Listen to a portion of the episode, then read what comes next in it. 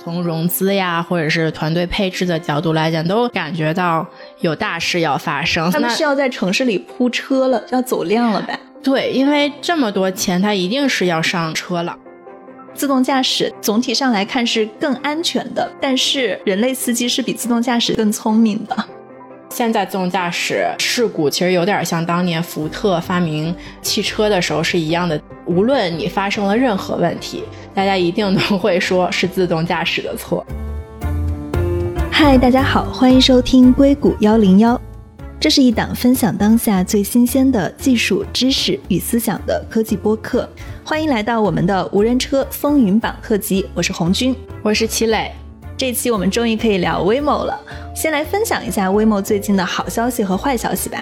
好消息之前我们已经说了，就是它最近有一个很大一笔的融资，这个融资金额是二十五亿美元。对它这个投资，我看了一下嘛，主流的一些我们所谓行业里面叫 Pre-IPO 的这些大型的基金都在里面，包括比较熟悉的老虎、加拿大养老基金。包括比较罕见的投这种特别超大型的 Pre-IPO 轮的这种 Andreessen Horowitz A 十六 Z 这样子的 VC 公司也在里面。那除了它最近融资的这个好消息，Waymo 最近也有一些不太好的坏消息，比如说它的高管离职。我看它最大的高管四月份的新闻就是他们的 CEO John Krafcik 他离职了。除了这个 CEO 以外，还有他的首席安全官，包括激光雷达业务制造和全球供应链主管，以及他的财务主管，这些都离职了。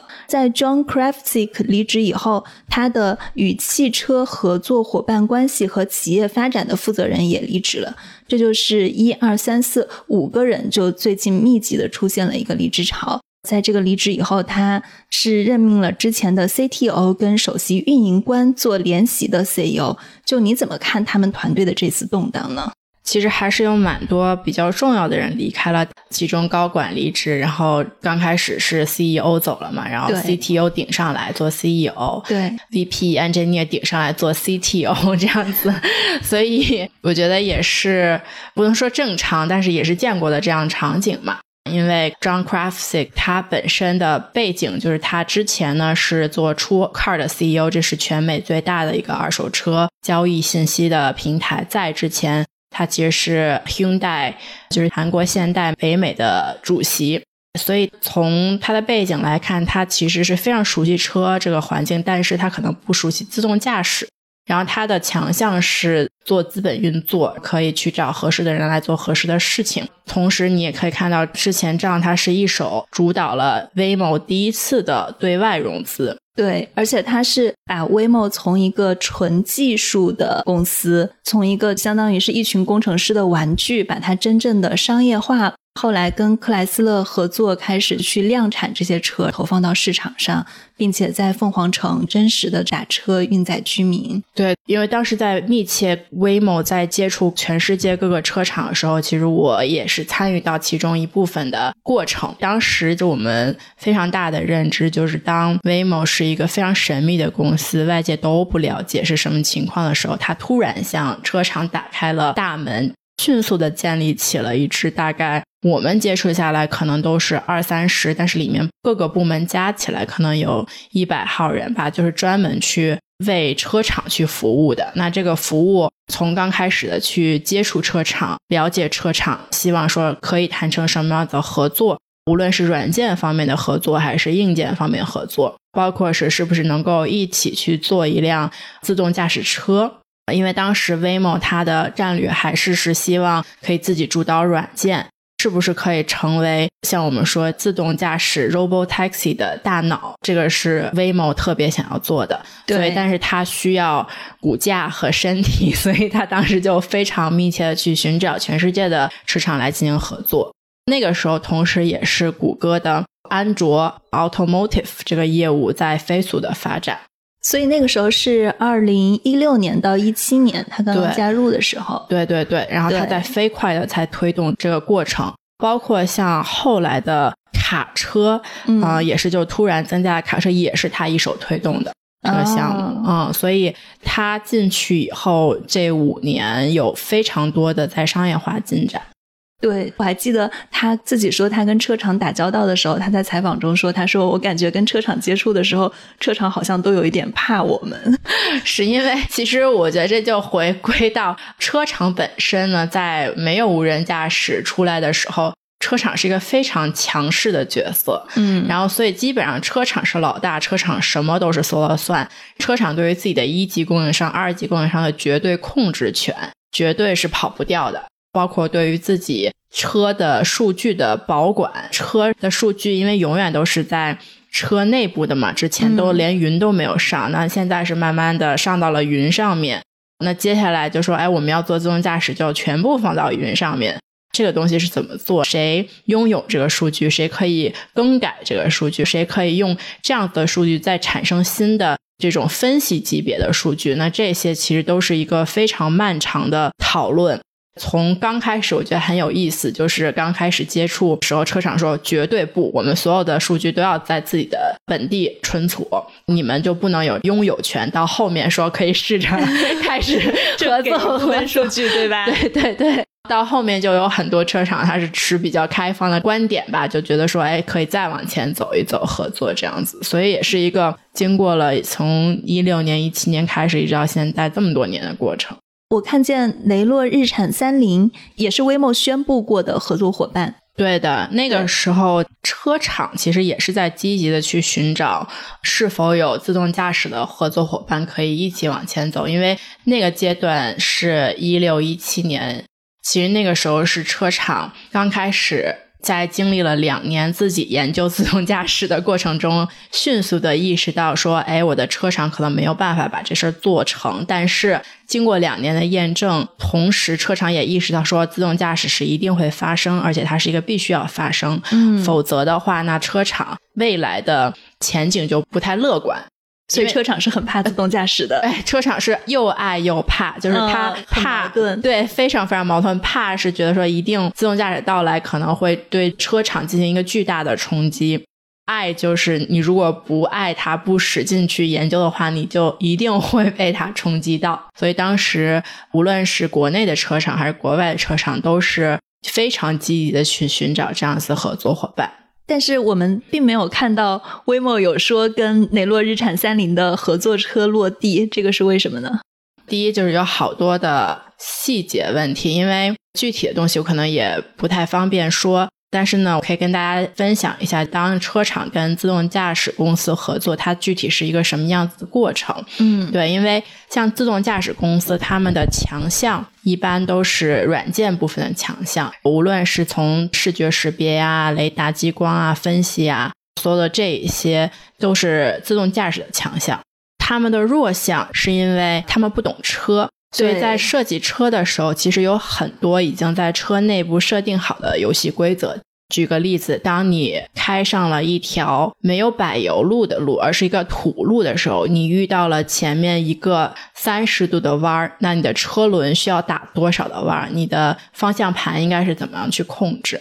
这是在汽车设计中的一个问题，就是因为它会感应到你的这个路不太一样，它会感应到你的这个路的阻力不一样，所以你在打弯的时候，你可能整个的感觉也是不一样的。所以他在车设计的时候，他就会把这些规则放在这个里面。在设计车的时候，所有的车的这些工程师他是这么去想问题的。但是你在做软件的时候，软件的工程师他不这么想，他就觉得哦，前面有个三十度，然后开始打弯儿，很多东西都是。它不是实际上面的，而是说脑子里想了一个大概的方向。所以很多时候他们有一个 simulator，是对对，他会在 simulator 里面跑数据。对，他的那个数据可能只是一个我去识别障碍物或者什么的数据，甚至他那个障碍物都是一个非常虚拟的东西。那真的说一个道路质感的改变，这个它是很难计算的。对，这个非常难计算，这个是需要很多很多年的积累嘛，它才会去有这样子的感应啊什么的。但是呢，车厂这一方面，他在做这个计算的时候，他不只是车厂一个人哦，他底下有一级供应商、二级供应商，比如说轮胎，轮胎里面的有一些传感器，然后你打轮的传感器，还有你刹车的这些传感器。它都是分别不同的供应商。从自动驾驶公司的角度来讲，它其实不简单是说，哎，车厂，我跟你说，我有一个这样的需求，你来帮我实现吧。它没有这么简单，因为车厂要说好，我回去先研究一下，我要去跟我的一级供应商和二级供应商进行讨论。所以它那边就是一个会很漫长的过程，它不能马上给你一个反馈的数据。这就是无人驾驶公司在跟车厂合作的时候去改装一辆车的难度。对，它是一个比较漫长的过程。然后有的车型它比较好，容易改造，那可能新一点的车型啊，或者是怎么样。但是有一些的车型，因为车厂和车厂就特别不一样，这是根据车的底盘来决定的。哎，那这样说是不是电动车更容易做自动驾驶？对的，很好改，因为所有的数据其实就它都是可以分享，它的比较透明嘛。然后你再去找的这时候就很容易。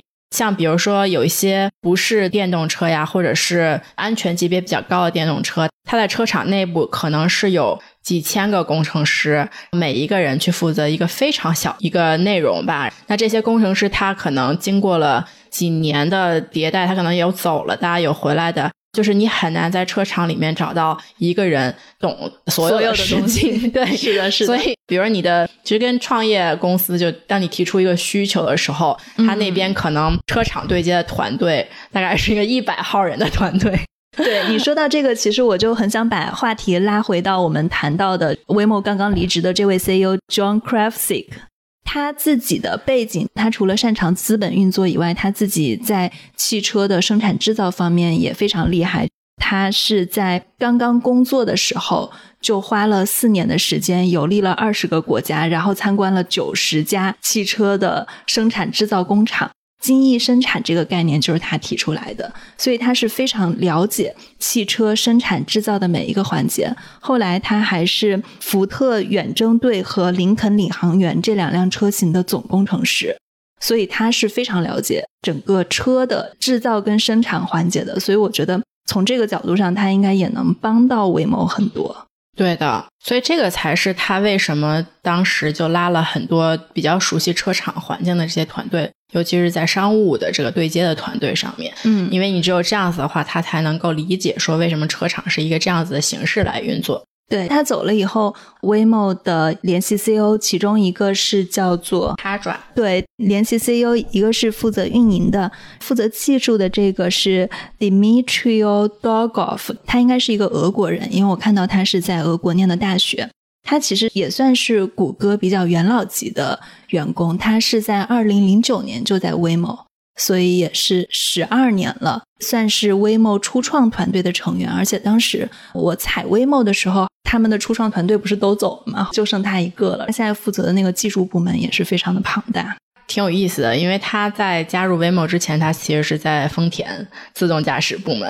他零九年加入的 Waymo，也就是说，丰田在零九年以前就在搞自动驾驶了。对，它那个自动驾驶是 L two 吧，自动巡航，自动巡航，但是也是自动驾驶。他们其实更多的是研发吧，就是研发未来科技啊什么的。丰田在这一方面走的还是非常非常前面的。呃，看得出来，丰田在布局自动驾驶上应该也算是特别舍得花钱，因为通用是自己买了一家，对，然后剩下的最积极的，看上去就是到处都是丰田。对，这个其实是有一段历史的，就是自动驾驶，其实它不是这几年才提出的一个概念，嗯，它其实在九二年、九零年那会儿是有一波。大家觉得说自动驾驶要来了，然后就很多的企业开始有想法，是说，哎，我们研究一下这个东西吧。那其中丰田，我觉得是比较用心的在做这件事情。包括丰田，它其实是最早来硅谷这边去成立了它的所谓的研发部门，就放了很多的人在这边，就是去跟各个大学合作，去看说有什么样子可能性。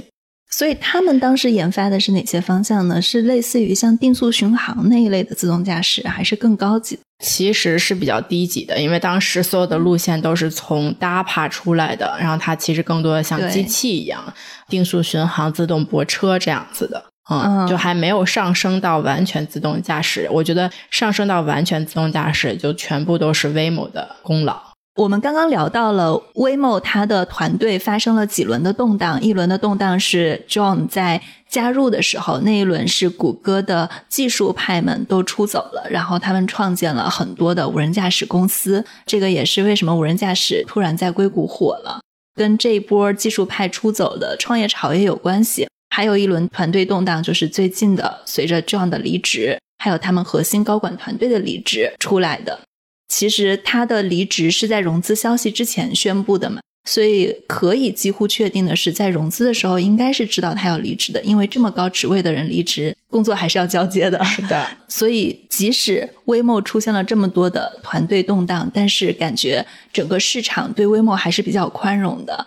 但是如果我们要对比中国啊，就是对比到百度的话，百度也有团队动荡。我们上一期聊过，最早的硅谷的三家无人驾驶公司也都是从百度出去的。为什么每次百度动荡的时候就是负面新闻？大家对 Waymo 可能就是宽容度就比较高。我觉得这个可能几方面吧，一个方面是在美国，我觉得数据的公开程度比较透明，所以我们在过去的这么多年，可能都已经十年了，我们看到 Waymo 的它数据是一直有不断的进步。从一个长远的角度来讲，我们觉得说，哎，这样子的公司，它的技术还有它的运营，无论是几次大换血，其实他们都是在稳步往前走的。另一方面呢，这一次的离职，核心团队其实没有离开，而是核心团队相当于是 Craft Sick，他有点像空降军这样子过来去做一个职业经理人，去带领 Waymo，然后去进行商业化的布局。哎，那现在职业经理人他可能已经完成了他需要完成的工作，所以他的核心团队又出来，可以继续带领 Waymo 可能走向下一个阶段。从投资人的角度来讲，说哦，这个其实也是很好的，不是像那种 CEO、CTO 全部都离职了，那这个可能就是比较危险的信号。百度的角度来讲呢，可能百度它一直以来的专注力不如谷歌或者 Waymo 它强，所以给市场提出的信号就是，哎，这边也搞一下，那边也搞一下，可能我不知道你究竟哪一个点是集中在进步的。所以这个可能也是为什么我们可能对百度会有一些苛刻吧。当然，这个肯定也是因为 Waymo 背靠的是谷歌这样子的巨头，然后就是钱多。因为投资人都知道，说如果 Waymo 万一万一失败了，你谷歌也是自己往里砸进去了多少的钱进去。但是从百度的角度来讲，我觉得百度肯定不如谷歌这么有钱。对于自动驾驶的坚定，是不是跟谷歌一样？我觉得还是不太一样。我自己的话，我想分享两点。第一点是，为什么硅谷有这么多的无人驾驶公司？核心是没有竞业禁止协议，他们其实是从百度出去，立刻做了自动驾驶公司，是的，而不是说我等几年。而且百度的这三家，他们都是最开始是在百度美颜的，而不是在百度中国。如果是在百度中国的话，估计就很难了。所以我觉得这个可能是一个很重要的点，它能够让无人驾驶迅速的成为一个热潮。第二个点是我们刚刚聊到了很多跟 Waymo 相关的职业经理人的变化，但其实我们没有关注到创始人。嗯，我觉得整个 Waymo 的发展，拉里佩奇在这个中间，他的推动力是很强的。最开始九五年的时候，他在斯坦福读博，他提交了两篇论文，一篇是关于搜索，还有一篇就是关于自动驾驶的。所以他在那个时候，他的导师让他选了搜索，最后出来的公司是谷歌一家搜索公司。但是最终无人车他也做了，而且当时在零五、零六、零七年的大帕挑战赛，这个挑战赛就是说在一片沙漠里面，大家是车上没有人，看谁能开到终点，谁就赢了。虽然，比如说第一届所有车都失败了，第二届有车开到了终点之类的，佩奇是全程都看下来了这场比赛的，而且他跟比赛的很多选手都有交流。他当时自己晚上还会去那个斯坦福的那种晚自习，因为当时 Sebastian Chang 他是斯坦福的教授嘛，他会带着学生去讨论，说我们要用怎么样的方案去穿过这个区域。佩奇是他自己是会亲自去看的，所以他自己是很坚信这件事情。后来他也是挖了这个挑战赛的冠军去谷歌研发无人驾驶这件事情，而且他在谷歌自己的高管会上，他的态度就是刷手机 不发言。但是比如说大家在讨论一个商业广告什么什么要不要去做的时候，佩奇就会说不，我不想要做这些。他说我希望你们能够去研发更有挑战性的问题，关乎全人类的问题。所以他真的是一个发明家、创造者，他自己骨子里是有这个精神的。是的，后来他是挖了挑战赛的冠军来到谷歌以后，当时 Sebastian 还说：“我觉得这个事情做不出来。”他就说：“其实你只要跑一千公里就可以了。”那个时候无人驾驶项目在 Google X 嘛，他们也把这个项目叫做 Moonshot，就是说我们要去完成一个看起来不可能完成的事情，或者是我们这个时代不可能完成的事情。然后他还提出了一个做的标准，就是它有可实现的技术路径，这一点也很厉害。他们就开始研发这个事情了。所以我觉得整个无人车在这个事情的推进上，佩奇对他的坚定，他相信这件事情能成，这个很重要。这个是他从零到一，是零九年还是零八年吧？对，到一五一六年，就是他开始商业化以前，大概。七八年的时间是他们能投入这么长的时间去把一个玩具车造出来，最开始可以用玩具车来说，因为它真正的是没有任何的现实意义的。我觉得这个是他厉害的第一个点。第二个点就是佩奇自己他很喜欢的一个科学家叫做尼古拉特斯拉。尼古拉特斯拉发明了电，但是他却自己很穷困潦倒。佩奇从中学到的一个教训就是说，我们还是要把科技用于商业化的。所以，把无人车商业化是它的第二个点，就是谷歌跟百度的不一样。就是你刚刚也提到了嘛，百度在战略上有摇摆，但是谷歌感觉整体来说它的策略还是比较统一的。所以我觉得这个可能还是跟创始人的魄力有关系。对对对，然后我觉得也是创始人的背景，因为他就是懂，他自己本身当年就已经有这个种子了，就是我想要做无人车。并且他深度的参与了整个无人车的前期的发展过程，所以他有底气，就这个东西可以做，然后能够成功。第二个，他确实是有梦想，因为他确实当谷歌很成功了以后，他就不是很关心商业的那些东西，他就觉得说这钱赚的太简单了。对，因为谷歌的商业模式太好了，太好模式，对，就是太简单了，咱做点其他的啥。你也能看到，就是整个谷歌，它花了重金去发展登月计划的这些团队，因为我觉得最清楚的一个点就是在硅谷，不是有很多谷歌的小伙伴，然后我们就去找谷歌小伙伴吃饭。每一次去找无人车小伙伴吃饭的时候，那个餐厅绝对是最好吃的餐厅。所以他们给最有发明创造的一群人非常好的待遇，让他们安心。是的，就是只有他们有寿司和生鱼片儿，其他人就没有。我就觉得这一点，你能看到他们确实对这种研发啊，这种团队是很上心、很上心的。另外一点，我觉得这是要回归到历史原因。就如果你去看整个欧洲这一支，然后包括美国人。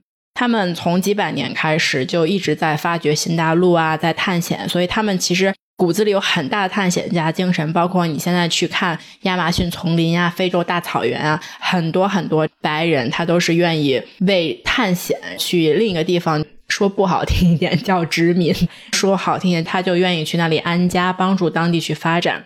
从所有的公司也是能够发现到，美国的公司它会有一大笔钱，全部都放在研发上面，而他们的宗旨就是，也许你研发不出来个什么东西，但是我要一直去找新的东西，去往前看，然后新的技术，所以整个理念其实是不太一样的，而且他们是本着一个很长远的目标去看，就他们在制定未来科技的时候，这个我跟他们很多研发的人聊是，他们是看未来二十年科技。就有一个团队是专门看未来二十年，车厂有还是什么？哎，车厂有，所有其他无论是制药公司还是其他科技公司，大型的啊，所以他们是投资还是也会去做研发？研发，哎，专门就是研发，就去想课题，是说未来二十年我们会有什么样子的可能性，然后我们去想几个课题。但为什么车厂没有出来二十年的创新呢？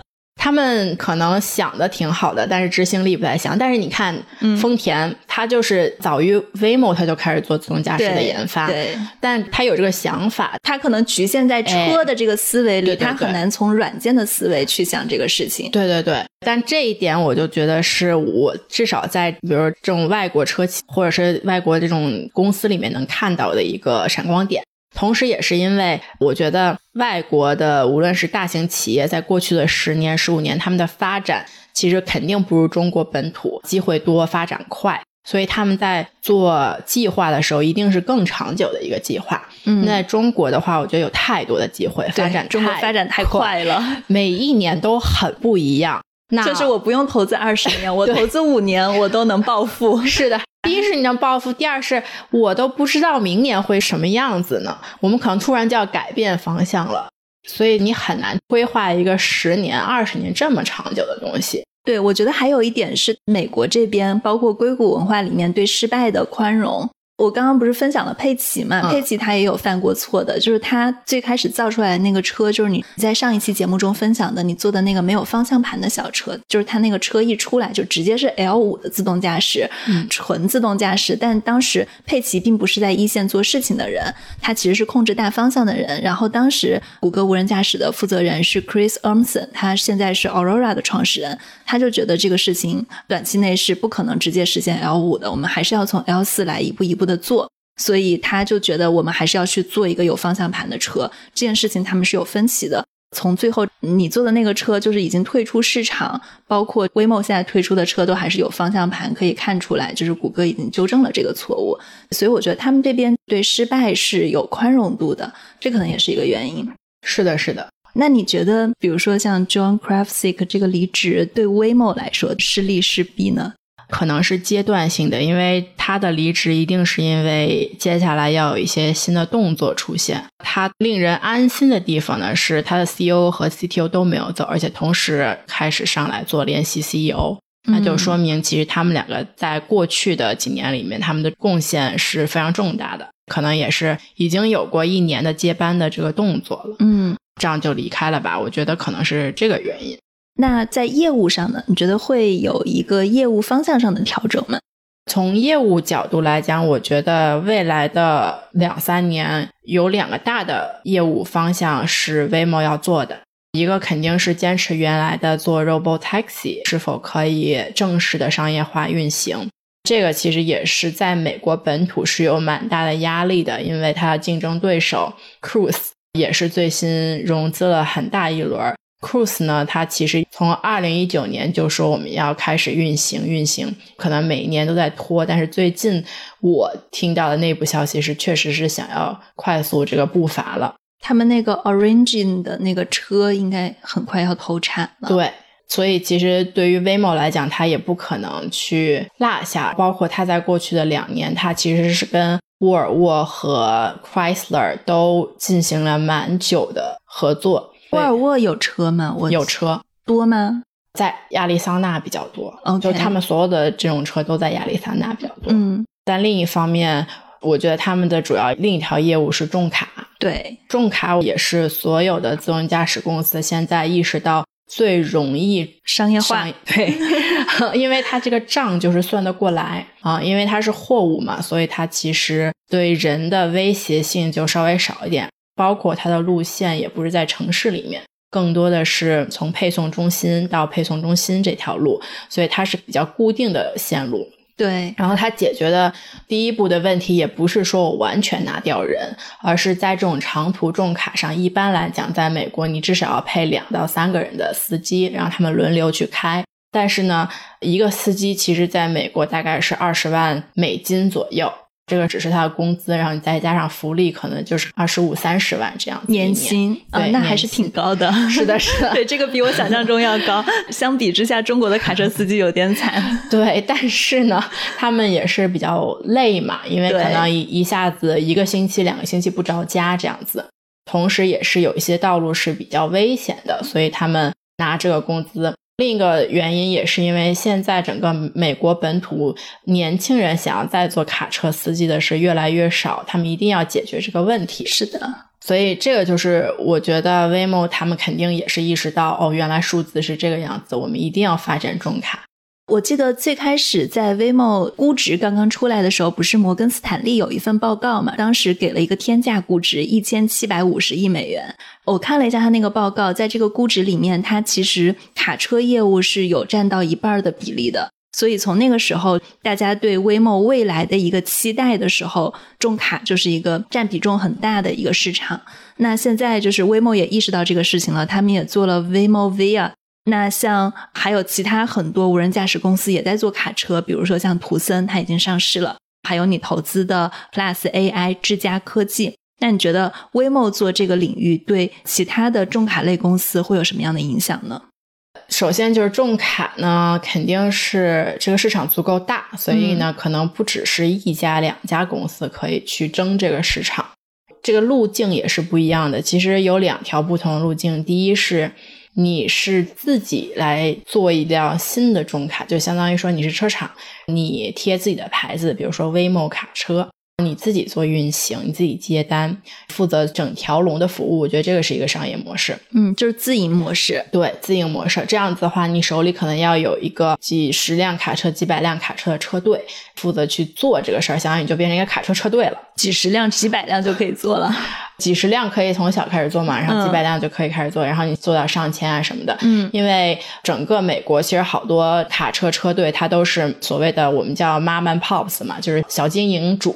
对，哎，对他们其实是一个自己的小联盟，也不是说特别多的那种大型公司，他们是为自己来工作的嘛。那你是不是能够整合这一部分，把它并到你的这个里面去？嗯，然后其实这一部分它的长尾效应是蛮高的。另一部分其实就是像之家在做的，它是做改造，是已有的这种车型，然后我帮助你去变成自动驾驶车，或者更适合于自动驾驶。相当于它就是收一个服务费，它是一个技术提供方的角色。对对对，然后它有点像 Tier One 这种角色。对，其实，在美国跟中国市场，我们看到很多无人驾驶的 Robot Taxi，他们已经开始了一些试运营，也有类似的前装车出来。我不知道在卡车领域有前装车吗？有。Waymo v 亚是前装车，它有部分是前装，比如摄像头和毫米波雷达是前装。它的新型的车里面应该激光雷达可能有一部分是前装，这个我们要再看一下。我觉得最近有一个小新闻也挺有意思的，前两天 Waymo 在旧金山撞了一个人，在他刚刚宣布完他拿到二十五亿美元融资的时候 就撞到人了。后来大家就去查那个事故的报告，发现 Waymo 在旧金山撞人的时候，它的自动驾驶处于关闭模式，这就意味着它是在人开车的时候撞到了人，而不是在自动驾驶开车的时候撞到了人。我们应该怎么看这个自动驾驶的安全问题呢？就是它现在的技术进展跟一个人类司机开车相比，他们的安全性是怎样的？从这个理论上来讲啊，就自动驾驶车应该更加安全，因为它不应该出现人类可能会出现的错误。这个是为什么？就是我们都会比较相信自动驾驶一定会替代人类开车。但这个会不会跟他们现在算法比较保守、比较怂有关系 啊？也是有可能的。但是理论上来讲就应该是这样，因为它是电脑嘛，所以它学习能力它就是比我们快。它的优先等级就是，当你遇到问题的时候，你要先注意不要有伤亡。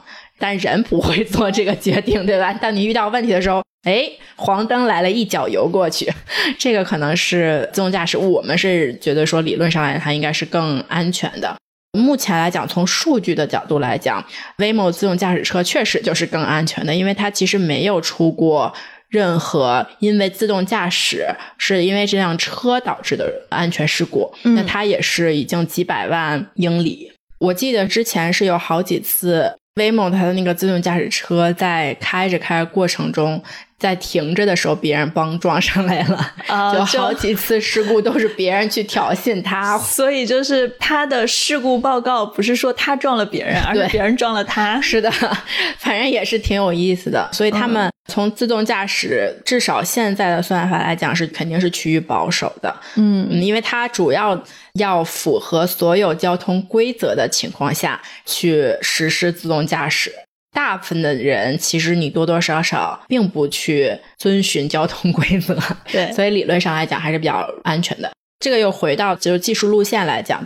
多传感器、激光雷达、毫米波雷达和视觉一起加起来是否更安全？我觉得这个一定是更安全，因为其实，在应该是前年吧，特斯拉也是出过一个非常大的事故，撞卡车。对，卡车有白色的反光板，对吧？对，就识别到以为没有车，然后就直接撞上去。对，一个是这个，然后一个是有一个你记得吗？是当时一个女的在黑夜里推了一个自行车，那是 Uber。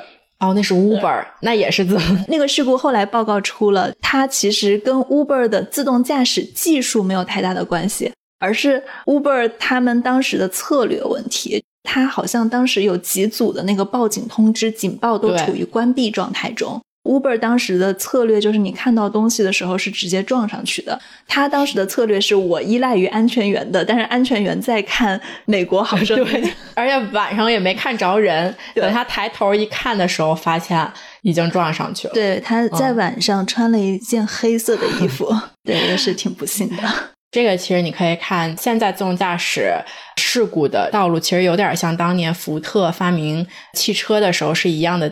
无论你发生了任何问题，大家一定都会说是自动驾驶的错，因为这是一个非常新的技术，而且它最重要的是没有人可以来评判到底是不是自动驾驶的错。我觉得这个是最主要的问题。哎，我觉得好像在激光雷达的自动驾驶拍戏里面，我自己的印象中啊，当然我不敢完全保证，就是我看到的比较严重的事故报告好像很少。当然，像 Cruise 每天都有事故报告，只是说比较严重的。对对对，反而是特斯拉的机器事故报告，就是视觉派的会更厉害一点，就是它真的有发生生命垂危的这种事情。是的，是的。对，其实可以这样总结：自动驾驶它总体上来看是更安全的，但是人类司机是比自动驾驶现在来看是更聪明的。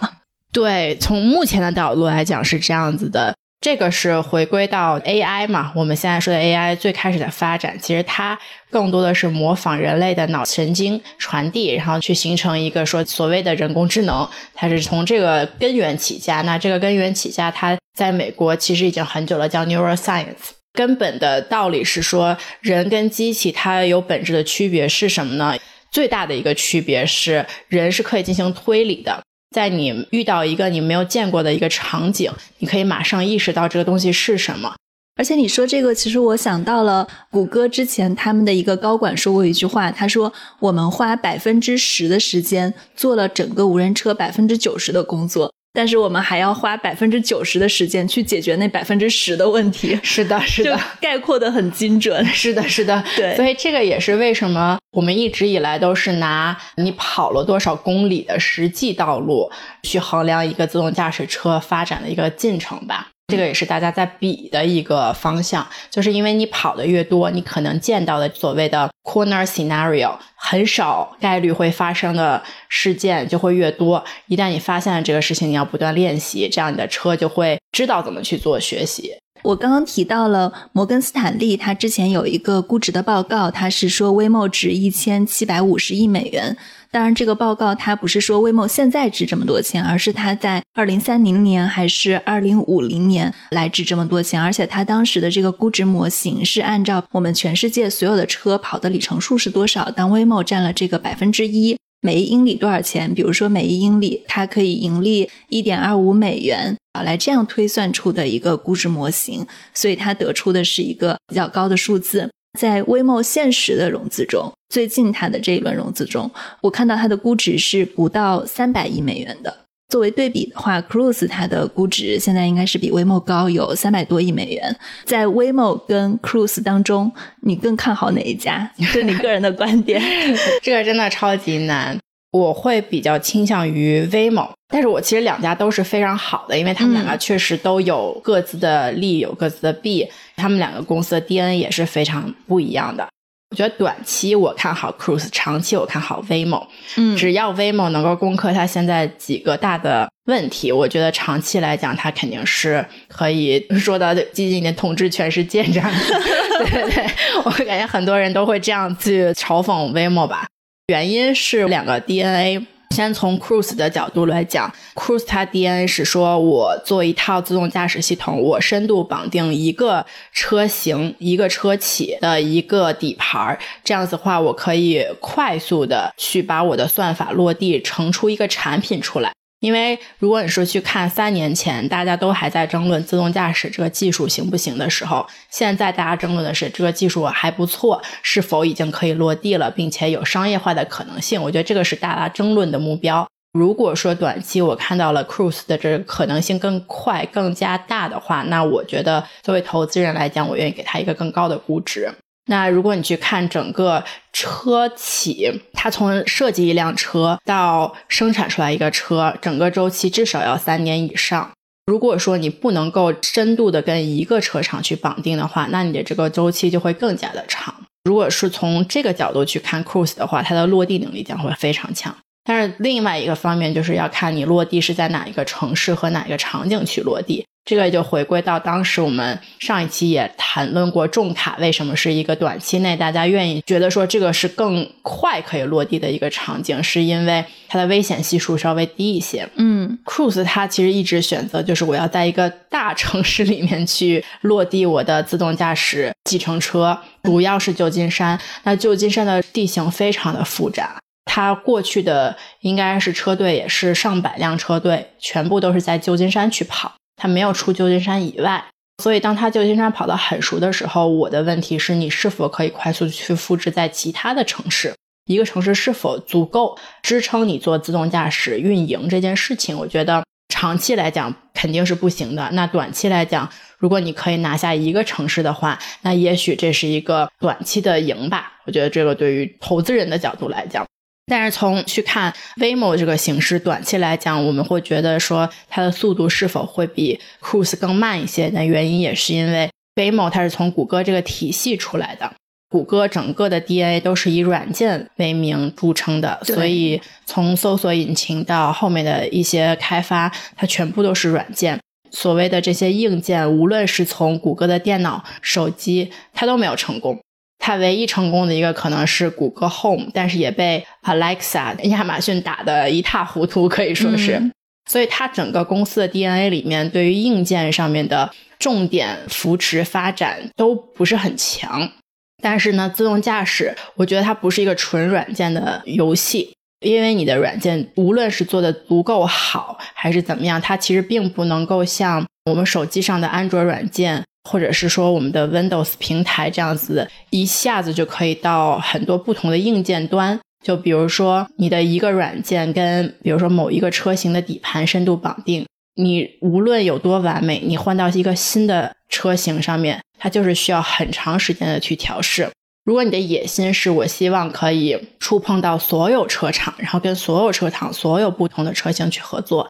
这个必然是一个短时间之内无法快速落地的一个决定，你还是要决定说你必须要跟某一个车厂进行深度合作，因为这个就意味着你的预算呀、你的人力呀，你跟一个车厂合作，你要两百多号、三百多号人去服务他一个，你一下铺十个车厂，那这个预算方面肯定是来不及的。嗯，所以我个人就觉得，短期来讲，Waymo 做这件事情还必须要想清楚，他到底想要做啥。这个也是我觉得现在看到了 Waymo 另一个决策，就是我要重点发展重卡，因为这个东西我觉得会帮助 Waymo 解决它短期的一个问题，然后让它短期在投资人来讲说，哦，你确实是有商业落地的能力。那慢慢的，如果你真的想要发展你的多平台自动驾驶策略的话，也许可以给你赢得更久的时间去做这件事情。在你刚刚说的这个观点里面。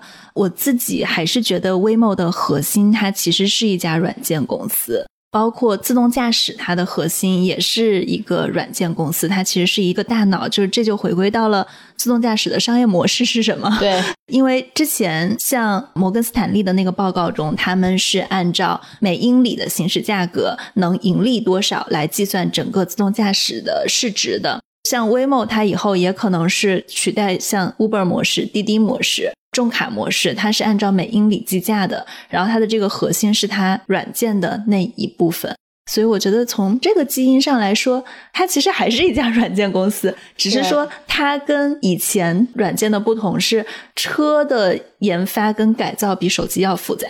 是的，所以这个就是速度问题嘛。我刚刚问你的那个问题，Waymo 跟 Cruise 更看好谁？短期内我也是比较看好 Cruise 的。因为我觉得他们更加激进，像 Waymo 之前在凤凰城，然后像湾区的这些高速路或者山景城做测试的时候，Cruise 就一直在旧金山做测试。在旧金山，他们能解决掉的特殊情况是远远会比 Waymo 多的，所以 Cruise 他们那个给车管所提交的那个报告非常差，接管次数啊、车祸次数啊都远高于其他公司。很多自动驾驶公司在接触投资人的时候，很多时候会拿那个数据说话嘛。是，但其实 Cruise 的这个做法，就真正懂的人会知道，他们其实是能更快的让他这个能力得到大幅度的提升。是，所以他在训练软件上，他是非常激进的。然后在铺量上，他跟通用有合作。最近除了 Waymo 融资这个新闻，通用也给了 Cruise 大概有五十亿的信贷，让他去做一个 Origin 的这个车。所以从车的铺量上来看，我觉得 Cruise 也会是很快的。那当然，它的风险就在于你这么激进的做法，未来会不会有一个大的车祸或者怎么 样，一下打击到大家的信心，或者就是说在自动驾驶运营的过程中，当我们把这个安全员去掉，一个车里面没有司机的时候，到时候如果频繁的出事故责任的话，赔多少钱？是什么样的责任？这个会不会影响整个公司的运营跟估值和大众投资人的信心？主要是这方面的问题。但 Waymo 就走得更稳一些，因为毕竟背靠谷歌，它担子也会比较重。是的，是的，是的。目前来讲，从融资呀，或者是团队配置的角度来讲，都感觉到有大事要发生，所以我们也是 希望有大事是什么事？就是感觉大家融了这么多钱，那你肯定是要干点啥。那他们是要在城市里铺车了，要走量了呗？对，因为这么多钱，他一定是要上车了。嗯，就你不可能只是在研发这个阶段了，我觉得就没有必要这么多钱。尤其是当你开始有信贷进来，信贷进来，它意义是什么呢？就是你 要还钱。哎，对，所以我觉得还是挺期待的。其实一九年的时候，Cruise 它本身就说我们一九年就要在旧金山做自动驾驶公司。然后后来呢？无论是技术的角度，还是疫情的角度来讲，这件事情一直拖延嘛，一直拖延到现在。那我们也是非常，我自己反正是非常关注这一点了。然后包括是从一九年开始，一直到现在，以前可能你看到 Cruise 的车不一定每一天都能看到，但是现在在旧金山，每一天在每个街区，感觉都能看到他们的车。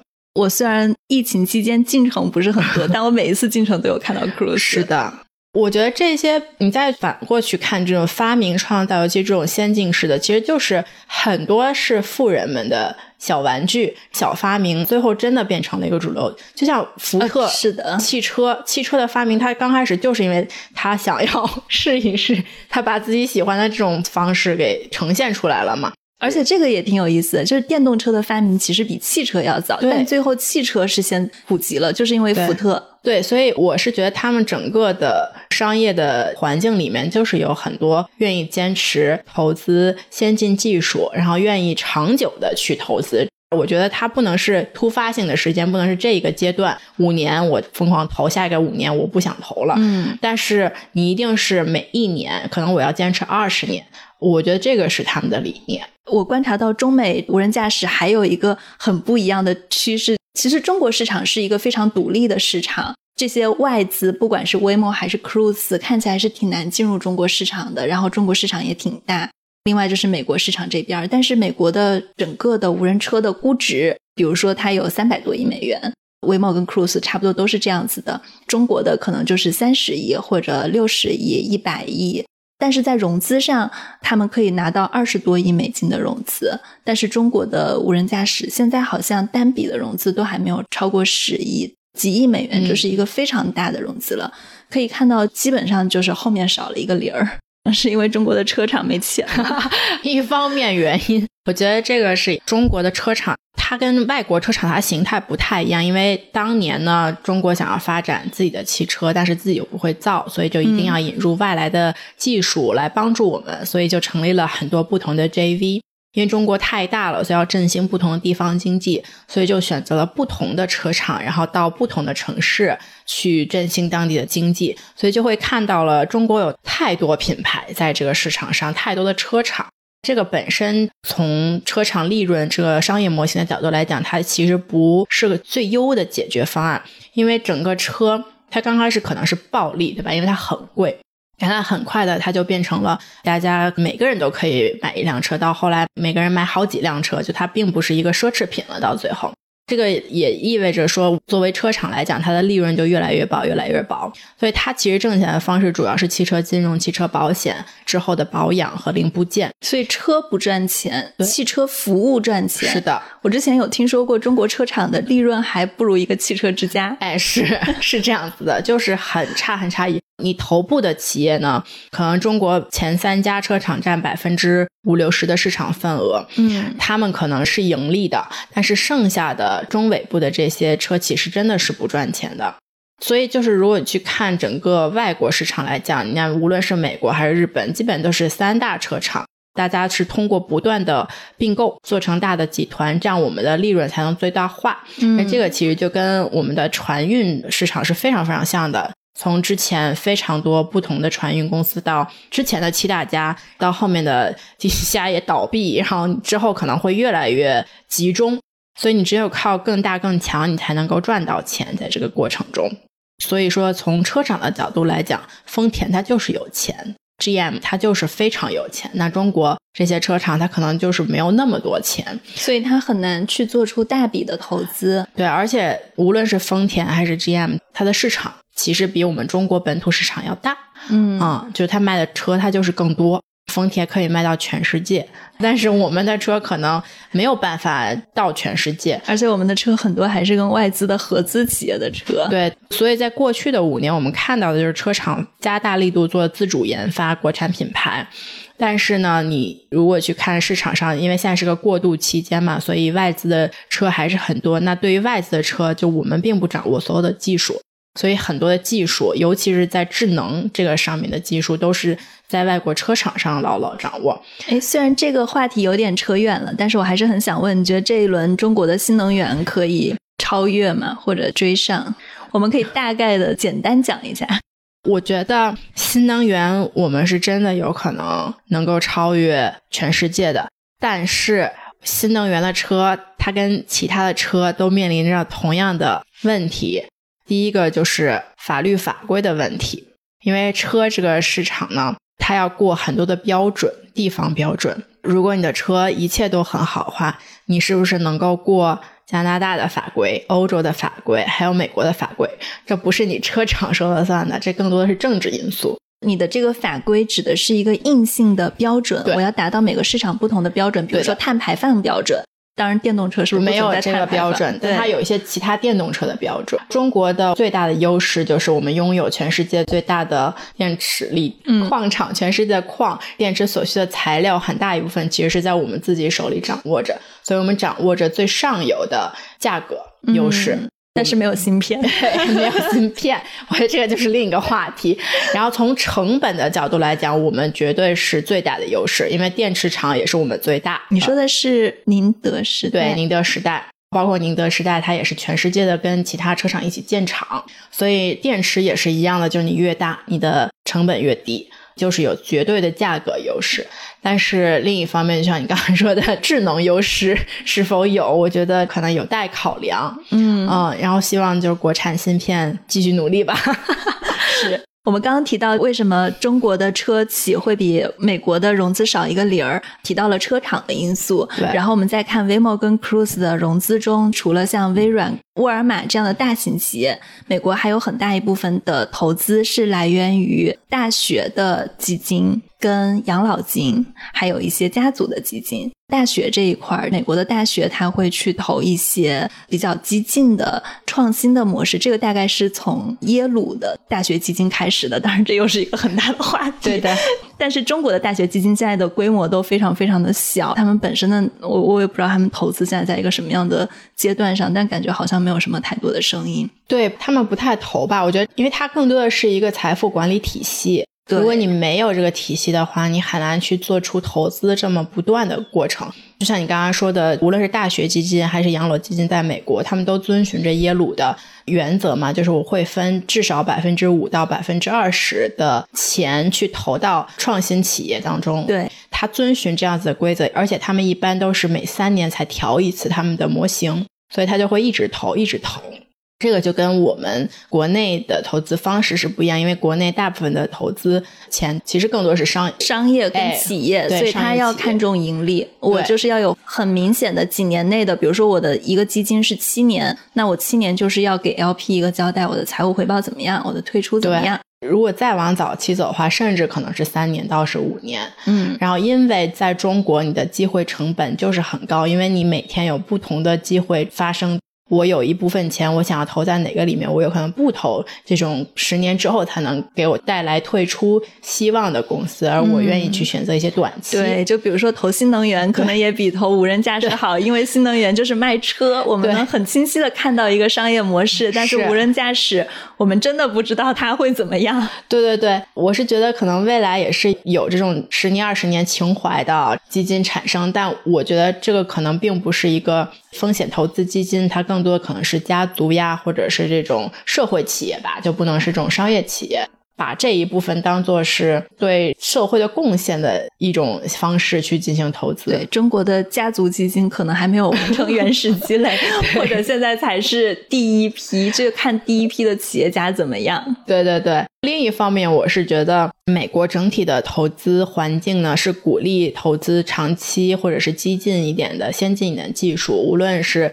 我觉得自动驾驶只是一方面，然后我们去看像 SpaceX，对，这个就是有大笔的家族基金、养老基金往里放钱进去，大家就是相信伊兰马斯克会去返火星，对吧？就所以还是有大部分的人说我们支持去火星的这个计划，因为它听起来就是非常的疯狂。当年的时候，你现在还觉得它疯狂吗？我现在觉得可能马上就要实现了。